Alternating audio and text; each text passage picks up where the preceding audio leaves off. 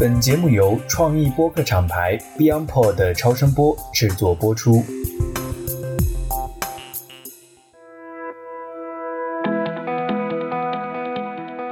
各位听友，大家好，我是艾勇。本期节目呢，我们请到了文献品牌的创始人孟昭然。作为国内高端香水品牌的代表，文献在过去两年获得了快速的成长，也成为了欧莱雅中国在国内的首个投资项目。关于这个品牌的报道呢，其实是非常的多，行业的关注度也很高。这次呢，我们有机会直接对话创始人，也希望能聊一些媒体报道、公关话术之外的东西，了解一下品牌主理人如何思考关于行业、关于品牌、关于产品、关于生意、关于组织、关于融资，以及更重要的这些思考背后的上下文和底层逻辑。换言之，我们不仅仅关注文献是什么，我们更关注文献如何。成为文献。这期节目呢，也是 BeyondPod 旗下美妆内行人围绕彩狐香三大品类其中香水香氛品类的一期特辑。但是呢，我也放在 D to C 的语境下与昭然讨论了产品力和品牌力的构建、线上和线下两个轮子的运营等话题，所以呢，也发布在 DTC Lab，希望能有更多的听友收听到。一直以来呢，DTC Lab 更多的关注是品牌如何围绕中国的数字基建，打造直面用户 （Direct to Consumer） 这样的一个创新商业模式。涵盖多个数字平台和不同的行业赛道，美妆内行人则更多的聚焦美妆赛道，以内行的视角关注美妆行业的品牌、产品、营销、渠道。那想更多的关注这个领域的听友呢，也可以在全网搜索“美妆内行人”，收听这一档荣获小宇宙二零二二年度趋势播客的优质节目。好了，话不多说，我们一起进入这期真诚有趣的品牌对话吧。Hello，大家好，我是韩笑。今天呢，终于又和我的好搭档艾勇一起来录节目了。Hello，大家好，我是艾勇。我们现在在上海，在文献的办公室。对，这次的嘉宾呢，应该是咱们听友群当中呼声最高的，也是点名要求我来采访最久的一位嘉宾了。刚刚艾勇也提到了，就是文献的创始人孟昭然。来，昭然和大家打个招呼吧。Hello，大家好，我是孟昭然。对，呃，为什么大家会呼声这么高呢？当然，肯定是因为文献这两年的名声在外哈。另外一方面呢，就是我自己是文献很忠实的顾客啊，不仅我自己特别愿意买，然后我也会如数家珍的去跟大家去推荐咱们的产品。但是文献到底是一个什么样的品牌呢？我觉得还是由昭然来和大家介绍一下吧。呃，文献是呃一个中国的香水香氛品牌啊。可能很多人了解到品牌的印象是一个定价比较高，然后啊形象比较先锋的这样的一个品牌。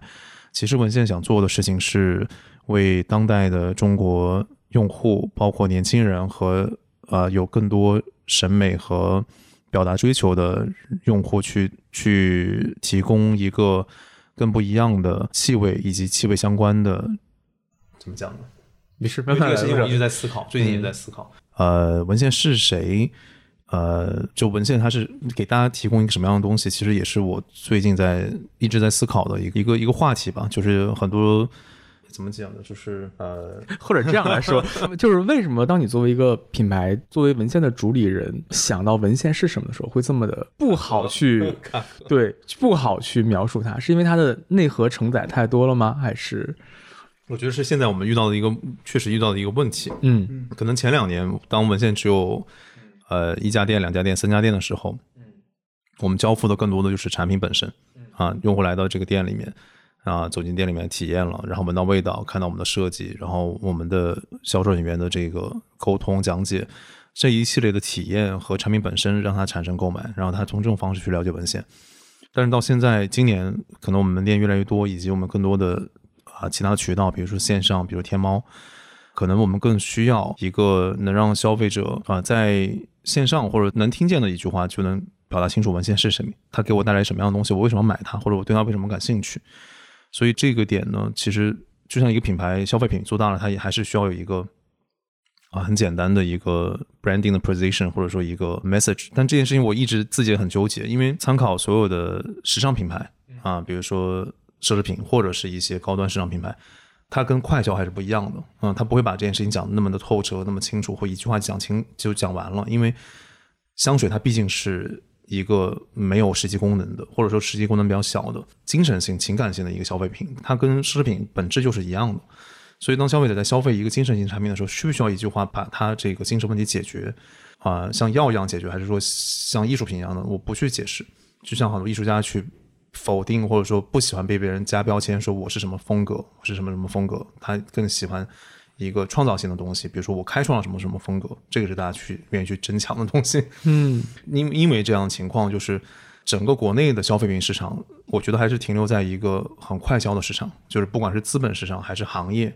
啊，大家重视的还是 GMV 数据，然后快速的发展增长，然后规模化、流量化。那这种情况下，肯定是需要一个尖锐的故事和尖锐的一句话，去把这件事情讲清楚，你才可能击穿到很深的深度，以及才能有一个很大的一个规模。嗯，但是呢，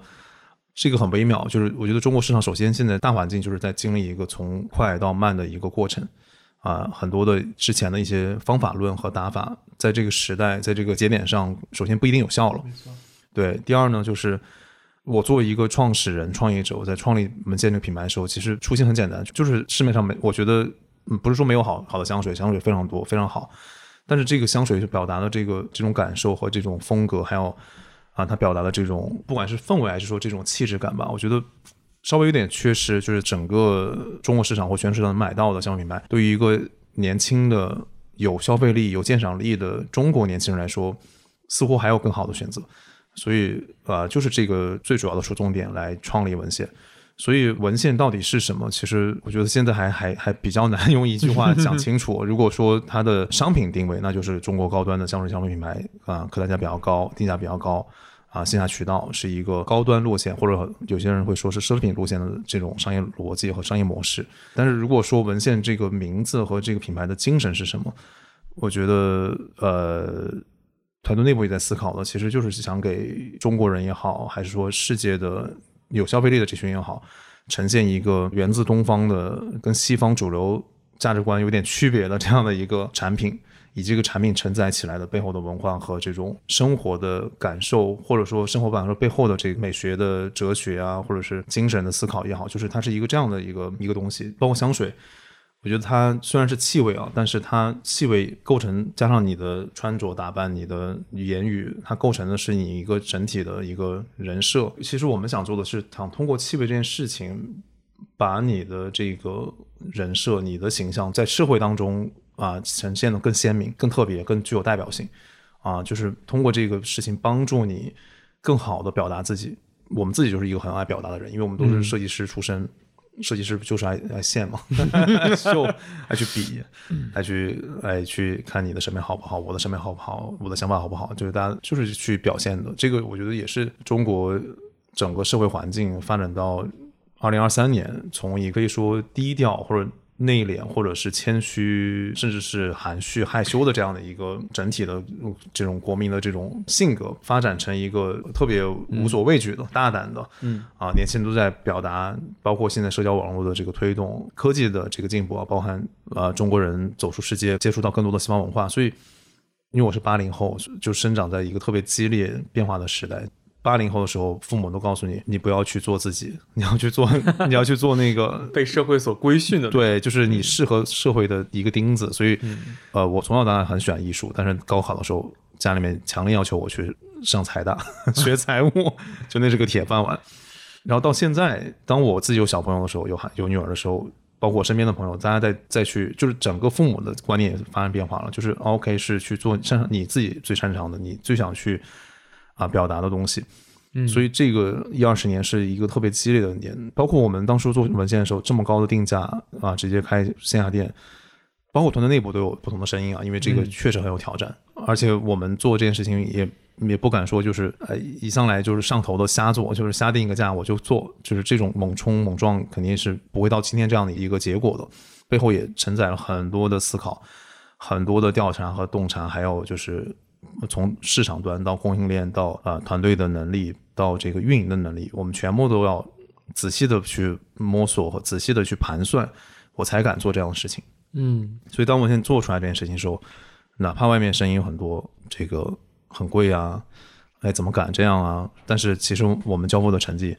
我觉得是达到我们预期的。嗯，那我觉得文献就是一个很好的例子，就是。中国现在的市场环境、消费群体，还有创业团队的这个技术水平，还有供应链的发展水平，包括运营能力，全部都达到了一个点，是说你可以做高端品牌了。可能这个品牌在短期内不会像曾经几年前的这种啊、流量型的低客单价品牌这么大的规模。但是当你沉下心来，或者说跑了几年，你发现你的你的财务水平啊，你的净利润，其实你的净利润不会跟规模化品牌有太大差距的。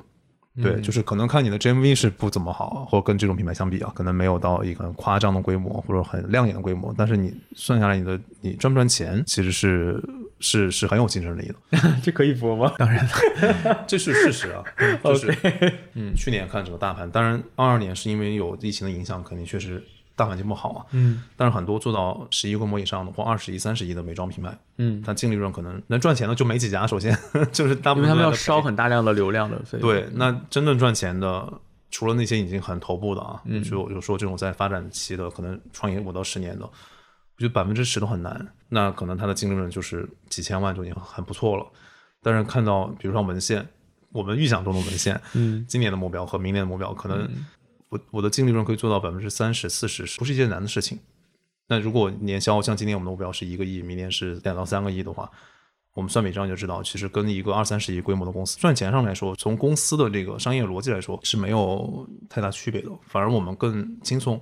就像今早韩笑跟我们同事沟通 聊一样的，我们没有大规模公司型这种运营型公司的这种高强度工作量，我们相对比较比较慢、比较稳，然后人也比较少，所以这里面产生的管理成本、沟通成本，就是所有的这种成本，相应都会降低。最后它的结果就是品牌有知名度，呃，钱有的赚，同事们都成长很快，他们自己分到每个人头上的钱更多。其实我觉得这个是闭环的，就是一套体系嘛，对吧？从它不是一个简单的，就是说做一个品牌，我们就看目标市场、竞争对手。它其实回到我刚才问的那个问题，它要跟组织的支撑、运营的落地，对的最后人才的这个体系一套，把它闭环起来。对，我是这么理解的，就是就是前几年之前，所有的中国的消费品品牌都是快消为主，资本市场在运作的这些品牌啊，通过融资在发展的，大部分还是说白了就是卖平替或者是卖货的行为，就是产品是次要的。那那这种情况下，我觉得很多的国外优秀企业的方法论是完全可借鉴的啊，就是把它这一套的模式搬过来，然后在市场上找一个定位，然后相应的渠道，它就能做。但是现在到这个中国发展的这个节点，就是我觉得早一批的这些消费者已经就是所有的这些能买的东西买的差不多了，他对产品的认知也很成熟了，所以我觉得到了一个升级的时候，这个升级不是说他花更多钱，而是说他更会买，他更有判断力，然后他会买更准确、更对的东西，他会把钱放在更有投资价值的，不管是对自己还是对这个投资价值的产品上面去，所以就是消费市场成熟了嘛，那。这个时候要要去做创业型产品的话，其实方法论是有帮助，但是非常的基础。就是方法论你是必须要做到的，就是你该做的渠道、你该做的定价、商业策略、促销、团队管理这些基本的东西肯定肯定得有。但是在你有了这东西，想要拿到一个很好的效果是不可能的，肯定是通过呃所谓的创造力。这个创造力它渗透在这个企业里面的方方面面。嗯，从表面上来看，可能就是哎，这产品长得长这样，可能没见过。这个造型、这个颜色、材质，包括呃成分，比如说文献的香水是只做浓香水的，因为我们也发现了一个这样年轻人希望留香更长的这个洞察点。但是这背后的表面以下的这些思考，团队合作方式啊，包括我们的营销方式啊，包括我们的跟供应链的合作方式啊，跟渠道的合作方式，其实每一个地方都会有很多创新和改革的空间。那怎么去调动这件事情，就是要靠人。呃，最后还是怎么通过我的团队、我们的人去调动这件事情，嗯，而且不是一个 pushing 的调动，不是一个管控型的调动，而是一个怎么让它自发型的一个系统。所以一开始说想去跟大众说什么，其实我们不是我们不愿意说，是我们就说的这种方式，它的这个效果是就是不真实的、不持续的，它可能是一个忽悠 来了之后 一次性忽悠到了就结束了，所以呃。就跟团队一样的，我们团队的方式，我我感受啊，形容就是大家在公司工作时间确实比较短，早上十点到下午六点，嗯，但是这个时间点呢，呃，大部分是在做高效的东西，就是高效沟通和高效的成果，去把你在上班以外的时间，就下班的时间思考的这些东西成为结果，在这个时间段里面去交付。啊，虽然看上去好像公司很闲，没有人加班，但是我们的同事。我可以就是很有信心的说，呃，至少百分之九十以上人吧，在课余的时间，在下班的时间，都是在思考自己的工作的，思考公司的发展，思考自己的那个事怎么可以做更好的，这个思考是没有断的。那真正要去做创造性的工作，思考是更重要的，执行和结论，或者说做一个 PPT、一个 deck，这些都不重要，就是怎么快怎么来啊。所以看上去我们时间很短，但其实我觉得肯定比其他公司，嗯，管理型的公司更有效率。就我们交付东西也非常快，沟通成本非常低。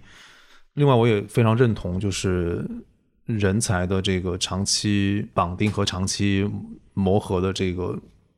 根据现在的经验来看，我觉得我更相信说是从现有团队里面去不断的去提高和挖掘，啊，给他们曾经没有做过的人去给他一个空间和权限去挑战一些没做过的事情。其实人才都差不多，包括我也差不多，就是大家的天资、天赋什么这些都是不会有太大区别的，就是还是一个比较平均的水平。能在上海找一个这样月薪。啊，几万块钱的工作，这些人他的背景、教育背景、家庭背景和他的素质不会有太大的差别的。最后他能不能成事，他能不能做得很成功，或者能交付很好的东西，我觉得高个人努力肯定有，但是更多的是这个土壤和这个系统能不能帮他推上去。就像一个洋流，你走到这个洋流里面，你可能游得更快一点。所以这个创造一个有发展的、能够自我成长的这个系统，是一个高端品牌 公司 CEO 的首要任务。因为你只有推动了这些人，把他们带的快起来，他能把你的想法落地，甚至超过你的想象。所以我招人第一个标准就是他在这个领域里面做的事情，首先是比我强的，啊，不是我我招来我来管他，是说给他权限让他去做更好。这也是我我觉得创意型公司的一个比较合理的做法。因为创意型公司，首先我作为创意型的老板，就是我也不会特别擅长管理人。就是传统模式去管理。二一个，我深知我自己就是一个创意人。我当时从公关公司辞职，有一个很大的原因就是我不想 在这样的 这种管理下去去成长，我觉得太被动了，或者说啊太窒息了，才出来创业的。还是挺有意思的，因为我觉得上来啊，坦率讲，比如说我们第一个问题让创始人讲一讲自己的品牌，嗯，对吧？我认为其实创始人应该是。很熟练是吧？因为有一套的这个话术，跟 跟投资人讲，跟消费者讲，跟各种场合，跟媒体讲。投资人讲是有了。但是我觉得张然就是还是很真实，对吧？就是他他去跟我们分享他的思考，我觉得是一个动态的过程。对对吧？就是当你二一年，我觉得我们文献横空出世哈，我觉得应该在行业里是非常惊艳的。我觉得大家。好评如潮，对吧？我我要没记错，二一年七月份的时候，咱们第一家店在淮海路开，对吧？应该是很炸，当时就很炸裂的。而且最关键是，你们没有经历过线上的预热，也没有做一个小的 MVP 这样的一个模型，然后直接就开了一家那么大的店。对。然后二二年又是整个市场和行业其实都非常挑战啊，非常难熬的一年。然后我们也挺过来。然后现在二三年，我觉得又是一个新的环境。嗯。我觉得其实这个过程当中，我觉得作为 CEO 来讲，肯定会有很多的。不同的体感吧，我觉得对于不同环境的体感和一些认知的改变，其实我觉得张然其实刚才分享的很多，我觉得我能听到的是一些想法的一些沉淀或者一些嗯变化。那你觉得客观来讲，你觉得文献算一个很顺利的品牌吗？其实，在我创立文献之前，我创业很多次，或者说创业很多年，从一四年开始，但是可能都没有操盘过这样的项目，尤其是 to C 端的这个消费品、高端消费品的项目。呃，但是在做文献之前，我们当时所设定的一些计划啊，不管是财务上的，还是说发展上的、商品上的，到现在为止，可能接近两年的时间，似乎都差不多，似乎都呃跟当时的预想啊偏差不大，就是没有说出现一个让自己完全没想到的事情，就是基本上整个公司的各个环节，从从供应链一直到这个终端的销售，到最后的整个链路。差不多都是在想象当中有一个画面的，或者有一个雏形的，但是具体到落实的时候，会肯定会走一些弯路和犯一些错，也肯定会交一些学费。昨天星期天，对，昨天是我我刚从韩国考察回来，然后我昨天还在想说，哎，每天都有很多想法，去了韩国又有很多想法，每天一睡前和一起床都是很多想法在脑子里激荡，就是 要去做，要去实现，要去怎么思考。其实，但回想到两年前。做文献，或者说一年前这个时间的时候，我会发现这一年的思考和看法，对事情的判断，有了很大的不同啊。这个判断可能相对更成熟或更稳，或者说有不同的切面进去了。你把这个事情看得更立体和全面了。可能之前只看到一个面，现在你可以看三个面、四个面。就是我觉得有这一点，我自己是心里面是很开心的。这个能举个例子吗？就是让大家去可以可以啊可以啊抽象。对对对，比如说产品啊、呃我们很清楚一个香氛品牌，成熟香氛品牌它要涉足多少品类，然后大概多少个 SKU 可以承载一个比较健康的生意。现在我们现在门店里面售卖的 SKU 大概是呃不到一百个，然后品类大概是四个品类，对，然后还是比较少的，相对于一个成熟品牌还差可能一大半儿。那其中有一个重要的部分就是洗护个护系列 （personal care），就是这些洗发水、沐浴露、身体乳、护手霜这样的产品。其实这一系列产品我们在去年就已经规划和排期要生产了，但因为遇到疫情，所以就推后了。可能在刚做文献的时候，当时还是有一些幸运的。那当时这个产品的设计、打磨，包括它的定价定位，比如说我们香水产品、浓香水系列、榫卯造型的产品，当时的观察点和出发点还是比较比较窄的。当时最考虑的还是这个视觉感受、品牌的质感。对，但是在在料体上面，我们也做了一些突破，比如说刚才说到的这个浓香精的加量，包括这个气味的研发过程中，我们要去遵循什么样的标准，有中国特色的，然后没有性别的，然后留香很长的。但到个户线的时候，我们会发现说，买个户产品的这一群客人，可能跟买一千七百五或者是九百八三十毫升香水的客群还是会有不同的。尤其是去年年底开了像成都、嗯啊、杭州和南京这样的市场的时候，啊、用户跟北京、上海的市用户还是有一定的区别的。所以在这个情况下，我们去怎么做一做做一个个户产品的这个开发，是经历了一个很长的呃反复的这个方案的创造又推翻，创造又推翻，可能我觉得不下十来个方案吧。最终，最终我们选择了一个还是有鲜明文献风格的设计感的这样的一个定位点，但是价位呢是更符合二三线城市消费力的这样的一个产品，以作为一个文献的拉新和复购的这样的一个定位去存在。其实这里面的思索，我觉得有一个可以分享，就是了解文献的朋友就知道，文献的风格叫禅酷，对啊，禅、嗯这个禅禅学的禅，嗯酷很酷的酷，嗯。啊、我们当时开了成都，开了呃杭州、南京这些城市，我发现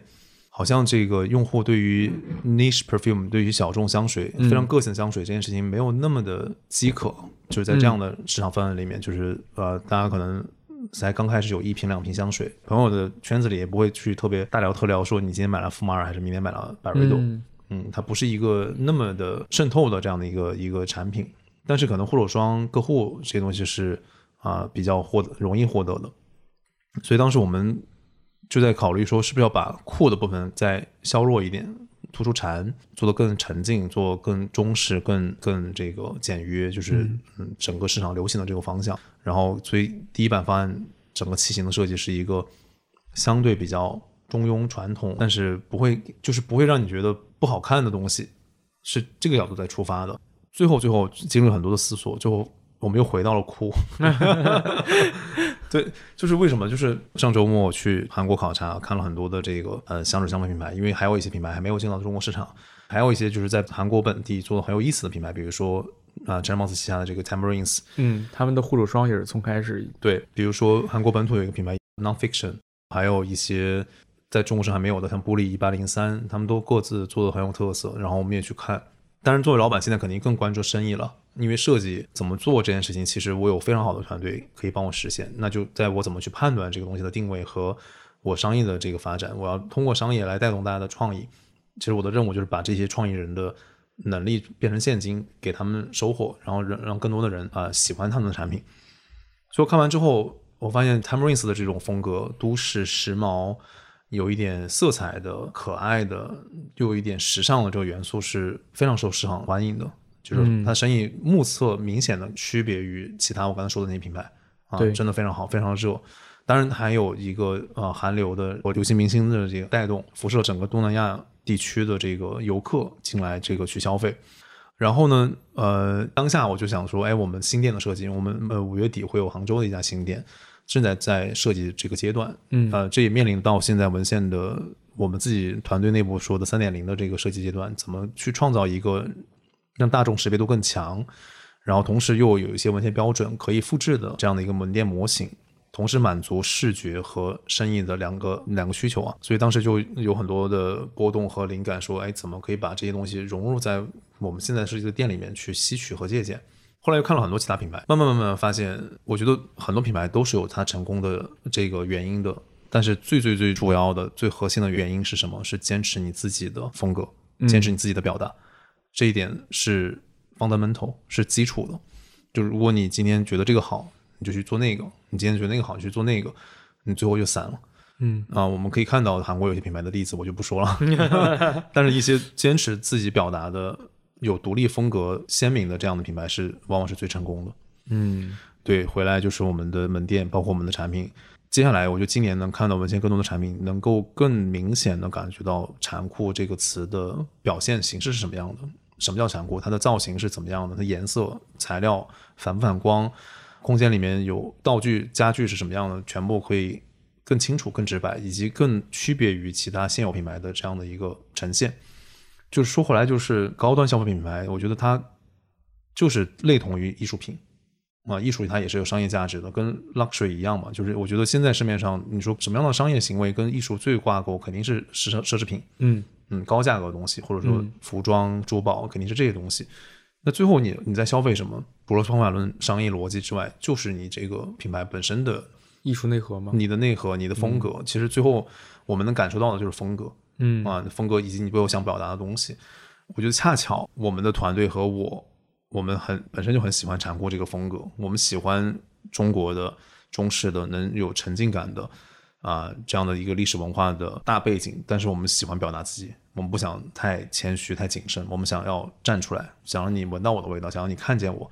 所以有这样一个结合，嗯，所以那恰巧这个时代呢，我觉得也需要这样的风格，所以我觉得文献现在目前能够在商业上能够立住，作为一个高端消费品牌来说。我觉得风格是基础，是本质。然后那后面我们要做的事情就是，怎么样去通过更多的商业行为，把这个风格的讲述和表达做得更全面和更立体以及更长远。就是这个 journey 这个旅程可以从头到尾更完整。等到了我们要开三四线城市的时候，要去沟通线上的用户的时候，它自然会有一套这个跟这群用户讲述的语言和话术。就是哎，我告诉你们现在是谁啊，残酷是什么。或者跟这样的人群客群，我都不用讲“残酷”两个字，那他自然有一些表达的方式。你说这个 这一两年的这个思想观点上的变化，或者判断判断上变化，我感觉是就是很多事情绕了一大圈，又回到了又回到了你就是你真正做这件事情的初衷是什么？就是因为我 我也听很多创业的这些，看很多书啊，听很多论坛和对话。以前可能特别鄙视、特别不屑的一句话，就是想让你初心，这个像 slogan 一样，讲上去好简单，不忘初心。但是我真的要说，就是作为一个正在创业的人，这一点特别特别关键啊，就是就是不要迷失自己啊，不要这个人跟你说怎么怎么样，那个人跟你说怎么样，就是你要很清楚你自己是谁，然后你擅长做什么事儿。你让我做一个特别浪漫风的，或者说 Tamarins 这种少女风的，我做不出来。嗯，对我我可以硬做，但是它一定不是我。我觉得你回到初心的这个故事，就是一个从看山是山和看山还是山这样的一个逻辑。因为你中间如果不走那些路的话，其实我觉得你现在也很难回过头来再看自己当年自己那些初心。但是回到这个内容上来啊，我觉得你一直在强调残酷的这个概念，我觉得这个概念在。咱们前几家店上的展现非常的好，比如说像淮海路的夜庙啊，家里的金坛，还有咱们北京 SKP 的那个叫密教，对吧？啊，对，因为这家店我都去过，但是后来等我到了成都的亮堂，尤其是杭州的桃花坞的时候，我发现你开始越玩越跳脱了，就是杭州那家店的整个颜色是那个那个我应该怎么玫玫红色。粉色，对，就是我们把那个就是有点接近所谓的死亡芭比粉的那个颜色，非常艳的一个颜色。你当时是怎么想到用那个颜色去塑造那家店的？嗯，呃，是这样的，它的底层逻辑是这样。其实我们一开始在做门店设计的时候，并没有去设定一定要用黑色。我们做门店的第一个出发点是说，怎么可以跟我的邻居不同，就是让我能在这个街区或者在这个商场的位置里面相对比较突出，这是第一个出发点。第二就是。这个线下的消费场景啊，比如说淮海路的路边，包括嘉里中心的 B 一，还有 SKPS 的二层，它的客群，我们希望什么样的人客群走进来？因为我们是一个不知名的品牌，没有人知道我们，那我希望通过我的门店吸引什么样的人？这是第二个思考。第三才是说，在这样的基础下，我们怎么去做一个残酷风格的店？残酷风格拆分开来看，它有几个点啊，一个是呃极简主义，第二，它有这个有矩阵的这种，我们叫 brutalism，就是翻译过来可以叫荒蛮主义，就是一些比较大的体块，甚至有点未来，有点这种末日，就你可以想象类似像沙丘这样电影的场景。嗯对，嗯当然这里面还有一些像日本常讲的这个瓦比萨比瓦比侘寂的侘感觉寂嗯对。呃，它有很多的一一些设计手法可以在里面去应用。从表面来看，就是统一的颜色啊、或者是统一的材质，相对比较一个整齐大体块的这样的一个啊、直观感受。前三家店恰巧因为这几个原因，呃，我们选择了黑色，给大家一种很沉静的啊、比较酷的，又又是比较韧的这样的一个氛围。嗯那后面开始从成都的亮堂，还有成都 SKP 的琳琅，嗯，然后还有深圳万象天地喜糖大红色空间，那个太酷了。对，然后再到这个杭州万象城的桃桃花嗯，它是一个快闪，包括南京德基的这个灯场，它也是一个红色的空间。这里面其实有四个都是快闪店，就是三到四个月的时间。我们发现，呃，两个城市北京、上海的客群，包括上海的两家店的客群和反应都不太一样。这是线下店的魅力啊，就是你可以通过线下生意可以感知到很多的触点，你可以很直观的了解到消费者的需求和他的反馈，然后你可以非常及时的、比较快速的去做一些调整和测试。所以这个阶段我们自己叫二点零的阶段，我们为什么做了这么多不同的店啊？就是这个原因啊。我们想在不同的城市去做不同的表达，但是它的风格是统一的，它还是极简的，它还是一个虽然颜色在变，但是它的体块啊，它的这个材质的应用都还是极简，在这个禅酷风格以下的。我们想去看不同的啊消费市场的反应是什么样的，大家对金色更喜欢，还是对绿色更喜欢，还是粉色还是红色？这一个部分我们摸索完，因为六个城市八家店我们摸索完，接下来我们五月份和六月份要做的新店就是会比较笃定了、啊，就是我们知道说什么样的东西、什么样的风格和什么样的一个呈现，能交付我的产品的生意，同时能够表达品牌想表达的这个风格。接下来三点零就是一个可能未来大家会看的比较同整的，或者说在很多其他地方都能看到比较类似和统一形象的门店了。对，这里面会有更多的，主要是更多的商业思考，就是动线怎么排啊，包括我的区块怎么划分啊，哪个区块承担什么样的责任啊，承担什么样的目的，就是有更多的这个因为线下店看到的一些问题。对，其实因为我们最开始做前三家店的时候是没有就是商业空间的，我们做过商业空间的，之前做设计公司做过商业空间的设计，我们也会考虑这些动线什么的，但是毕竟没有亲自操守过这种高端品牌的线下生意，所以是没有手感是比较弱的。对，那比较走运，效果还不错。对，但是其实这里面有很多的呃小细节是可以再优化的。可能我通过一个优化，可以把门店的生意提升个一点五到两倍，我觉得都是有可能的。这个是也是到我们做完这几家店之后，目前我们心里面，包括我啊，包括我们设计团队，非常感兴趣和非常想迎接的挑战，就是怎么可以把审美和创意和这些想法变成更多的钱。其实这也是非常重要的一个议题哈，就是说想做高端消费品，这个不需要什么讨论，对，对吧？这是大家都觉得更好的一个一个目标。但是具体到做的时候，嗯其实它会面临很多限制性的一些因素。那从商业模式的角度来讲，比如你起手做的时候，二一年了，我觉得流量环境也发生了很大的变化，对吧？我们这几年讲 D to C，讲直面消费者，那这个生意在你看来，它的线上和线下，它是一个什么样的一个关系？嗯，然后像你说做线下店也很有魅力，对吧？然后就是在整个这个模型里面，现在我不知道文献的线上线下的比例哈，但但你可能觉得这两个轮子就是线上和线下，嗯它在这个生意里的这个角色或者应该往一个什么样的方向来调是最优的。明白。呃，就像一开始的问题说文献是谁，为什么我我很难用一句话来介绍？就是这样的场景在线下店是不存在的，因为我们的选址都在比较高端的商场，然后我们也是一对一服务，客人基本上能进文献，他都是对香水有判断力的人，所以他不需要你告诉我文献是谁，我自己可以闻味道、看产品，我自己通过我的理解去买单。而且我听说现在大概有百分之五十的人进店之前不知道文献是什么，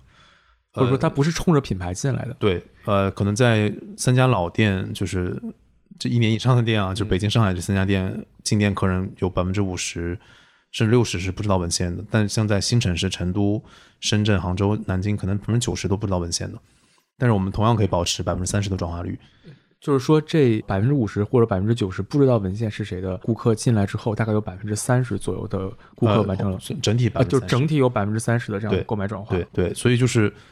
呃，这个因为选址，你这样的选址吸引能进来的人，他已经被筛过了，所以比较有保证或比较有把握啊。这也是我们选择的商业模式的一个第一阶段的这样一个做法和一个打法，就是因为我们整个团队是擅长最擅长是做产品、产品力本身相关的东西和产品的体验，就线下空间的体验。但是线上这一这一套方法论和这样玩法，我们的基因目前来看是比较缺乏的。当然，我们再去搭建和去。呃，研究或者说去挑战这件事情，还是说对于高端消费品来讲，线上可能就就没有线下那么重要？对，我觉得在第一阶段是这样的，肯定的。所以，但是呢，呃，毕竟我们生活在一个科技高速发展的时代，我觉得线线上的这一个整个大渠道是不能忽视它的，就是还是要去，呃，就是我觉得在线上这个渠道，其实任何价格的东西都可以卖掉啊，只是说卖多卖少嘛，然后怎么卖。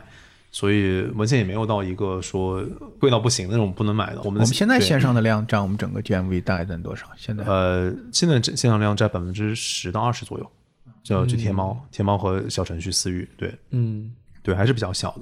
呃，更多的是一个流量溢出，然后复购的这样的一个渠道。对，但是我们今年也上了一些比较大的所谓流量渠道，就像李佳琦直播，嗯，对，也在做一些尝试，包括抖音也在做一些尝试。当然，我们想现在想的这个做法逻辑，可能跟传统做快消品的这个玩法肯定有不同区别。就是我们能够去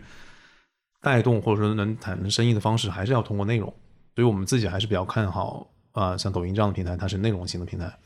呃，怎么通过我们的短视频和一些内容型的东西，呃，产生这个流量吸引，然后最后产生交易，而不是呃，只是传统的这个打播啊、直播这种方式去做销售。但这个我就需要一个过程。对我举例子，比如说我们上周发了一个视频号，这个短视频很短，就是二十秒、十秒一个创意片，去讲春天的，是那个绿颜色的那个。对对，然后一般我们的视频号的浏览量也就两百左右，两三百，嗯，还是不错的。但这个片子就爆掉了，就是就是一个自然的一个爆，我说爆可能没有特别多，两千多的点赞。然后一千多转发，很惊艳啊！就是那个风吹过绿色的布，对对，对我到时候可以放到 show notes 里面。就或者我们再举个例子，就是比如说国外的 Instagram 平台，刚才提到韩国的这个 Timeless 品牌，它的流量来源很大是从这个 Instagram 来的。Instagram 就是一个内容至上的平台，就你的东西发的怎么好看，你东西有没有创意，对，是直接可以产生产生流量价值的。嗯，对，所以整个 Timeless 这个品牌，包括韩国很多品牌，包括海外很多品牌是。基本上品牌发生都在 Instagram 这个平台，他把一个品牌的正面的这些表达和他的他是谁这个表达提供一个非常好的平台。对它其实跟国内可能。目前看好像没有类似的，对，就小红书有一点点那个气质。Instagram 这个平台在韩国的受众粘性非常非常的高，就是他们是一个超强度刷 ins 的一个群体。对对对，它这个其实核心还是说，作为品牌来讲，你自我的表达是能有多大的影响力？而且它的影响力是很直接的，嗯，就是能看出这个购买转化。呃，不不不一定购买转换，但现在 ins 也在做这个生意。但是就是呃，你可以看到你的粉丝的真实性，嗯啊，你有多少的用户能关注到你，而且是一个比较快捷的平台。现在国内能够绑定深度用户关注的还是微信和小红书。哎，抖音其实也有，我我我可能这方面确实以后就是播客了。对对，播客吧。对，就是 呃，说回来就是这个线上的生意，就是关注，嗯啊，探索，找到一些突破口。嗯，对，标准化的打法目前不合适。嗯，对。但是当我们出了更低客单价的产品，标准化打法可以尝试。我问了很多香水品牌的主理人，电商卖香水到底是不是个悖论？就是电商到底能不能出香水的货？他可能最后只能是复购，就是我一定要先闻到你的味道，我最后才能买你的。我得到的答案是差不多五十比五十，有的认为是能出货的。有的认为是，呃，想都不用想，就香水这个品类本身的独特性，对，反映在商业模式上有什么不同，或者说电商这个平台上，呃，我觉得现电商的平台还是肯定能出货的，我是认为肯定会能出货的，看你这个产品的定位啊。我举例子，比如说你的产品是，你这个香水产品是依托一个品牌或依托一个明星流量明星，那它显然可以卖。嗯啊，它它是它是什么味道，相对比较其次了啊。当然，它的价格也不能太贵。嗯，就大家买这个是因为想要这样的一个感受，这样的一个画面，这样的一个一个艺人在带或者一个品牌的感受。所以这种呃，我们我自己定位它可能大家都会说的这种商业型的香水或者 commercial perfume 是可以成立的，没有问题的。但是现在文献的定位是一个 nobody，就是在线上市场都没人知道的品牌，那肯定是不不成立的。但当有一天如果文献在线上市场也很有知名度了，有更多的这个话题，有更多的关注，我觉得这个生意还是可以做的。那当然，它要配合一个更好的产品，更符合这个渠道的产品。我觉得打法都在那儿，就是方法论怎么玩、运营这些都在那儿。嗯，它只是在迭代更新，但是它本质是一样的。本质我觉得还是在交付卖产品，在合适的渠道卖给对的人、对的产品。那我们的任务就是未来的这么多渠道，我的因为我要我要交付大规模的生意，这是我 CEO 的责任。我我必然要走到这么多渠道，而且电商渠道一定是在中国是很大的市场的啊，甚至要高于线下的，因为线下能开文献的门店，我们掰个十手指头，全国可能就是五六十家到头了。那我接下来怎么走？所以线上是一定会去做的，但是我要去做的就是符合线上的产品，同时这个产品要符合文献的定位。文献的形象，所以这个部分是是挑战。嗯，更多挑战我们现在能解决的就是怎么去开发产品。所以现在我们最近在思考的，包括我去考察市场的，都是在思考这种大家所谓的流量爆款，或者说文献必买款，或者是嗯适合天猫、抖音的这种产品。嗯，我们刚才讲就是整个的这个顺利哈，就是说我们觉得过去两年还是比较顺利的。这里面我觉得涉及到很多的时点的选择，包括你上新的。Timing 包括你开店的节奏，包括你融资的节点，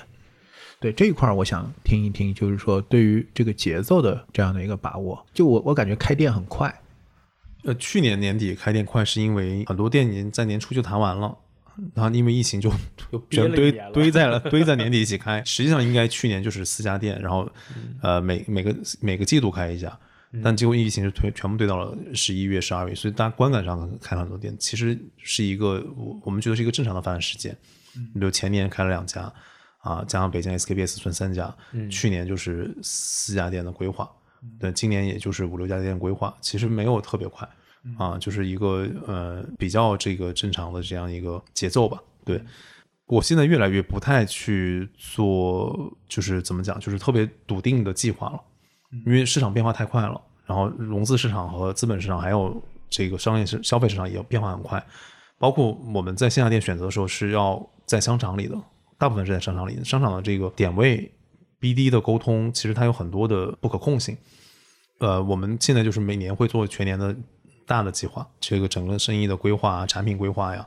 然后渠道的一些设想和一些框架性的东西。落到实际运营的时候，根据现在的情况去比较自然的一个发展吧，比较 organic 自有机的发展啊，更多关注当下我们的产品哪个地方可以更好的优化，那个这个店里面的服务可以怎么更好优化，就是更关注现在眼下的事情。嗯，所以刚刚才提到融资还有这个开店，我可以跟大家分享，就是很多都不是我们主动的。很多 我们现在门店开的每家店，除了文献第一家店淮海路是我们自己主动开的，剩下的全都是商场主动找我们的。然后我们根据实际的情况，觉得说可以，我们就做。是一个怎么讲，就是特别特别凡尔赛，没有凡尔赛，就是不凡尔赛，就是呃，这样应该也能拿到比较好的条件，然后从运营的安全性上来讲也比较有保障。这个是一个多方原因融集成的一个结果。就对，刚刚安老师讲的很对啊，就是如果一个初出茅庐的品牌，又是一个国产品牌，要进到一个很好的商场、一线的商场，很多都是港资的，甚至是外资的，嗯，不不太可能，很难。那可能因为开了。淮海之后，有商场看见了这个机会，包括我们的定价、客单价也很还不错，嗯，又有一个比较鲜明的形象，能够区分于现在已有的高端香水品牌，那商场觉得是很好的，来找我们聊，哎，我们觉得不错，我们连 BD 都没有，就是都是我自己对接的，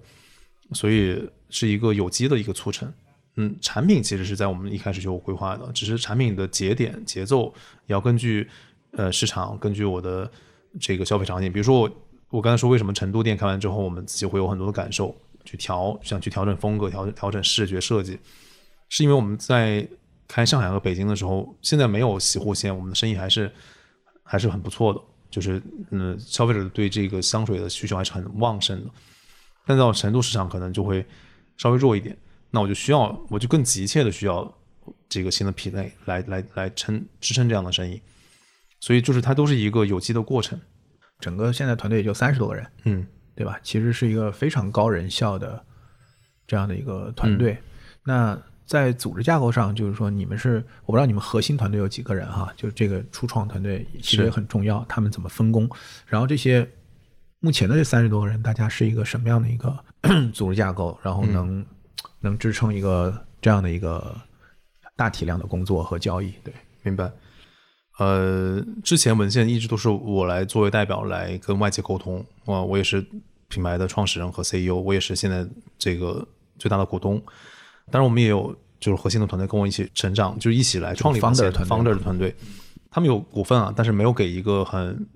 就是明确的这个这个形身份。最近我们也是刚修正了这件事情，我觉得啊、一到十的过程肯定不是靠我一个人能够去实现的，当然也可以，但是很难，或者很累，或者有风险。那为了让这个企业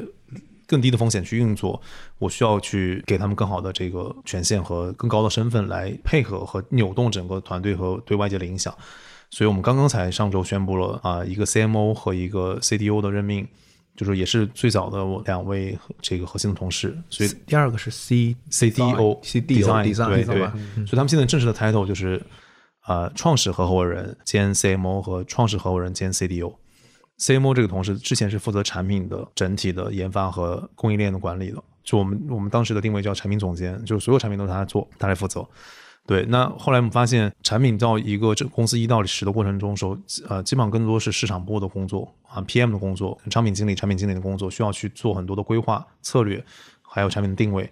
嗯，就是这部分的思考是更多需要商业的。同时，市场部作为高端品牌的工作，我们我们自己认为现在的市场行为、市场的工作、营销工作，应该更多的是怎么把这个产品讲清楚、讲好，围绕这个产品的生命力去做得更全面。所以我觉得这个角色由他来做是最合适的，因为他对产品最了解。那 CDO 也是这样，也是因为我们所有的产出都是 in house 团队来做嘛，所有的我们看到的文献的所有的设计、视觉全是 in house 团队。那这个角色也是我们最核心的竞争力。那在他们之下，就是 CMO 下面会管理一个产品 team 和一个市场营销 team。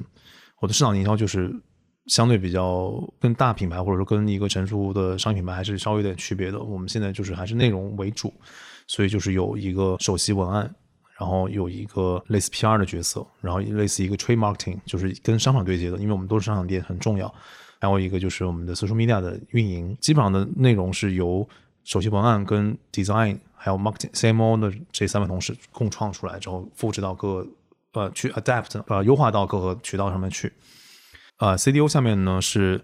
我们 in house 的设计团队是有呃两个平面设计师、两个空间设计师、一个三 D 设计师，五个人。对，但是我们还有兼职的摄影摄像啊，因为这些人才他坐班没有意义的啊，他需要更多的去同时跟外界沟通，所以他是一个兼职的状态。他们也非常愿意在文献创作，因为我们在文献里面会有很多的新的东西去创作，呃，就是一个比较有机的状态。Operation 其实目前在文献来说是比较薄弱的，或者说比较少的。我们电商只有一个人，就是负责所有电商的事情。对，我们的客服以前是 in house，后来外包了，因为我们发现这个工作是可复制的、可以量化的，我们就找了这个外包团队去做。然后线下运营现在是呃只有一个 retail manager，也是由我们的店员成长起来的一个很年轻的一个一位同事，他直接管理现在七家门店。因为首先渠道很单一，它没有那么的复杂；二一个商场的管理本来就很很专业了，我们要满足商场的管理，就要要不做很多事情了。换句话说，商场帮我们做了一些管理的工作，就是一些标准，你是不太容易去打破它的。但是我们在拟招一位 CEO 来负责整个啊、线下生意，甚至包括线上的这样一个带动，那这样的话就整体会比较全了。所以未来我希望的结果或者阶段性的组织架构，就是在我下面我有四个这样的重要的 C 级别的同事，他们的任务就是把创意变现啊，而且是可持续的、健康的。啊，对，我们还有一位就是我的助理，他的角色是就是财务和整个预算的把控，所有的这些花销和运算都是他这边来处理的，包括投融资这边也是。当然这部分我都会参与很多。对，因为主要你自己也是学财务出身的，我这边我财务只学了半年，对，我是学的摄摄影设计，嗯对最后我们回到一个整个行业以及呃我们整个听友群当中大家都很关心的一个问题，就是文献为什么那么贵？这个可能其他媒体也问过你啊，但是我观察到一个典型的消费者心智上的一个冲突啊，是这样的，就是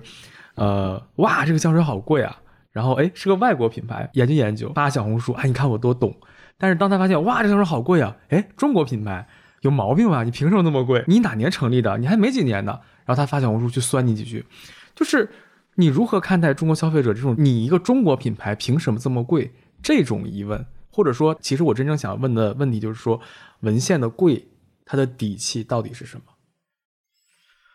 呃，还是产品本身。然后产品本身，其实我我们自己在分析这个问题，就是现在的我们的线下门店看到的消费者，真实的消费者，真实被产品打动消费者，他为什么买文献？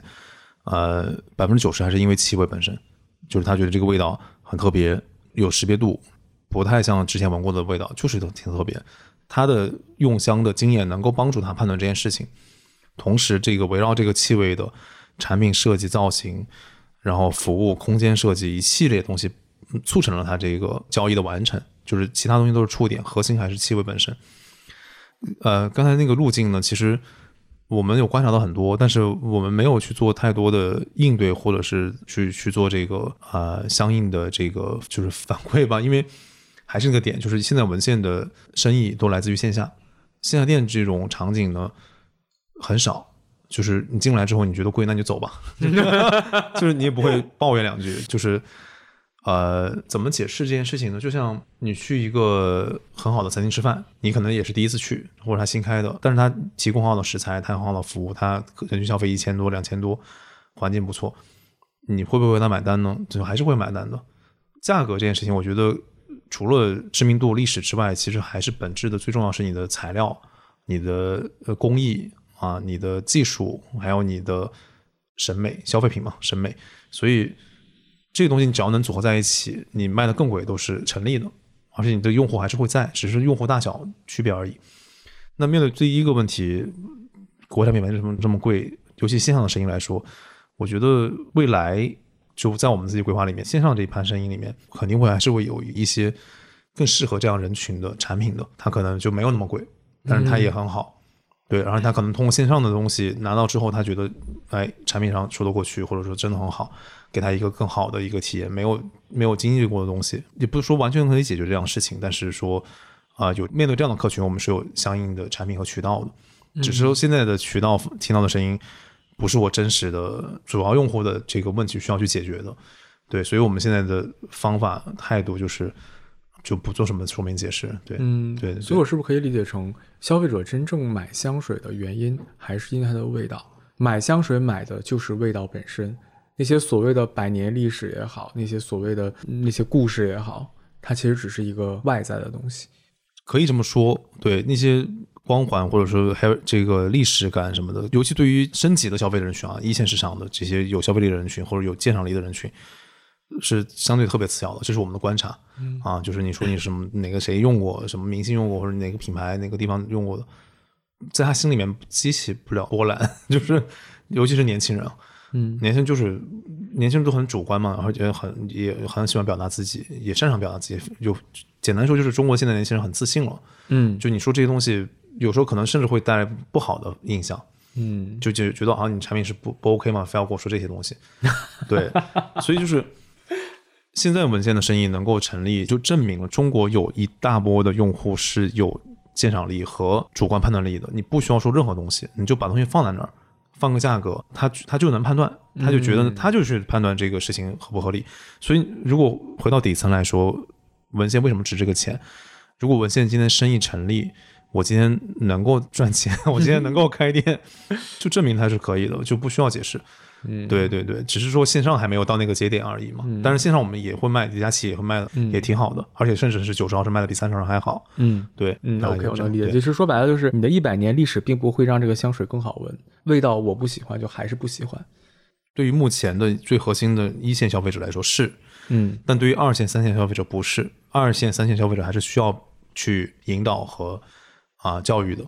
嗯，毕竟大家的香水的渗透率还是很低的，中国。对，就是这个还是要一个过程的。对，你觉得文献有对标吗？呃，有有吧？你说对标的，就是商业模型吗？你内心在讲，呃，文献有没有一个国外的品牌跟它很类似？想做成中国的什么什么？对对对对对，有这种吗？因为我其实是一个很关注香水这个赛道的人，但是其实我我没有找到对。我觉得模式上很很多类似的吧？有吗？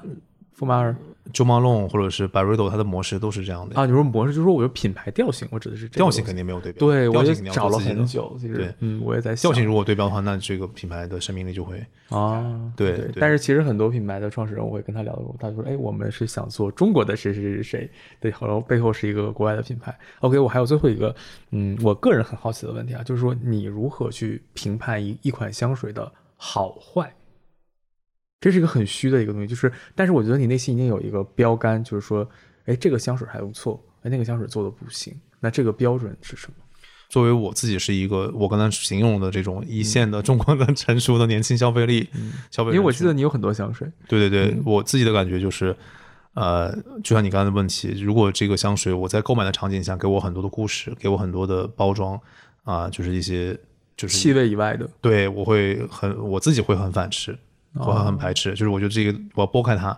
或者我要盲闻，因为好不好闻，这个香水值不值得买，这个是一个很主观的事情。就是我最后买它的点就是开心就好，就是我觉得这个东西的气味、它的设计细节、它用心程度、它的这个 decent 精品的程度，我是能感受到的。就像我今天去吃一碗面，它值不值一百块钱还是一千块钱，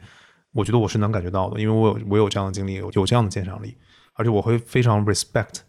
尊重尊敬这样的团队用心。说回到我们自己的产品的细节，我因为你刚刚问的问题，突然点到我 最开始想要做这个产品的当时那个场景啊。现在我们看到文献的这个香水瓶，其实它一开始创造的时候不是围绕榫卯去创造的，那是就没有榫卯这件事儿。就是后来是因为我们要宣传，我们需要有一家故事，我们加了榫卯。对，它其实就是一个很简单的几何的碰撞，我们觉得几何很有力量。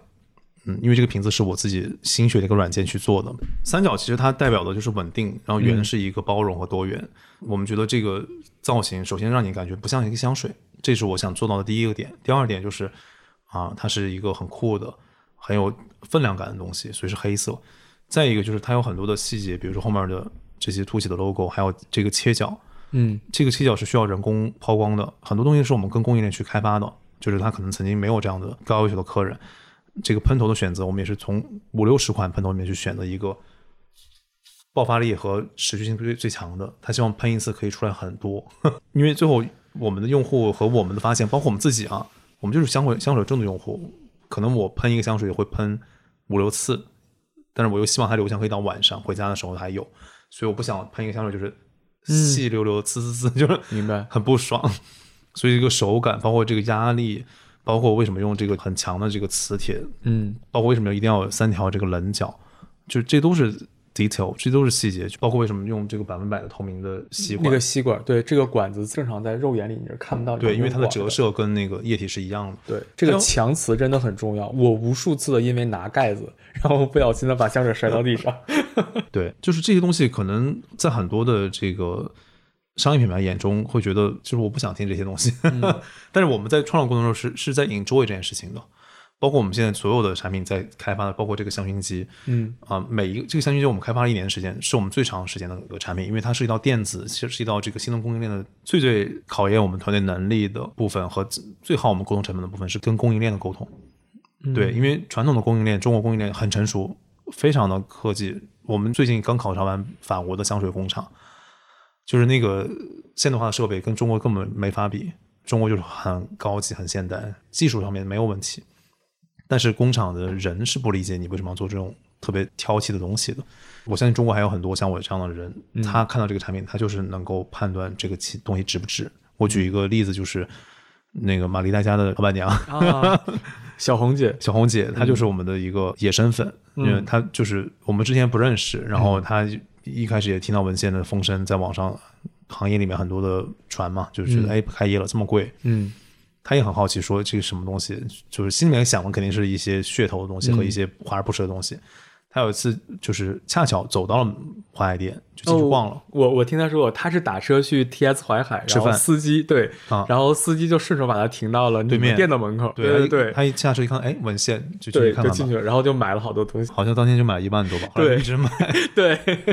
后来我不是跟他聊过吗？他就嗯说，他作为一个产品经理和一个产品人，他看到我们的产品的时候，他他自己原话就是说，我的团队做不出来，嗯就是这个里面的思考和细节，就是一个好的餐厅，一个米其林餐厅，不是要跟所有人沟通的，明白。嗯，就是那个人一定是很少的一部分，阳春白雪嘛。明白。对，但是我们未来要不要跟所有人沟通？肯定要，因为你是商业，你是一个品牌，你是一个要做消费品的，你要面对所有消费者。嗯只是那个阶段还没到，我们在准备，以及那个渠道还没对。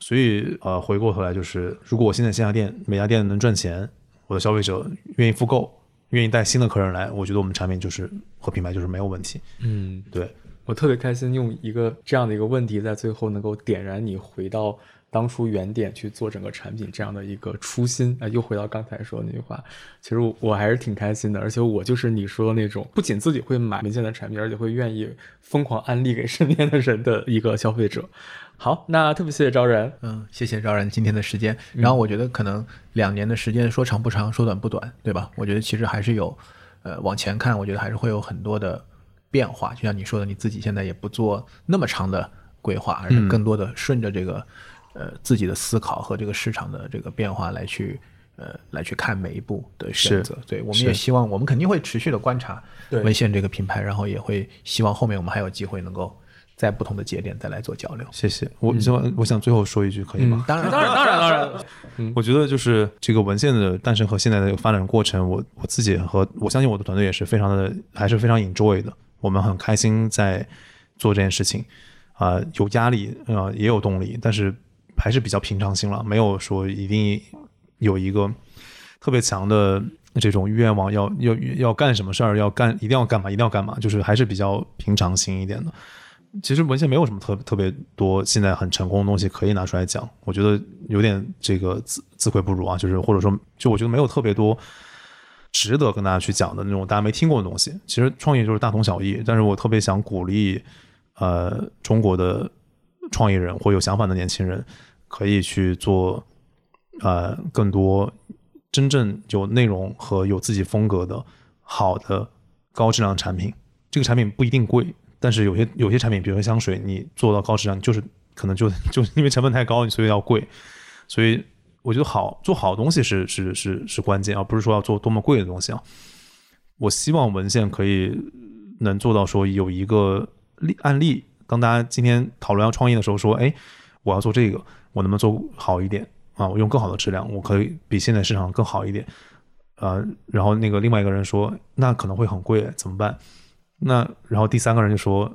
哎，可以看看文献啊，就是他也是很贵，然后他也卖不错，然后他也被欧莱雅投资，啊，他也有很多受众，我也很喜欢文献。我觉得他如果能做到这一点，就我自己会觉得是一个很有价值的事情啊。就是抛开用户选择我们香水之外层面，对于行业，对于内行人来说，如果大家对怎么想做高好好东西、高端东东西，把它卖出去这件事情有兴趣，我觉得未来我们可以更多的交流。嗯，对，我觉得文献提供了一个特别好的案例，就是在消费品这个层面上，中国也能出现好产品和好品牌的尝试。我觉得我们也试试吧。好呀，那也谢谢你的时间。好，那就先这样，谢谢拜拜小谢的爱用。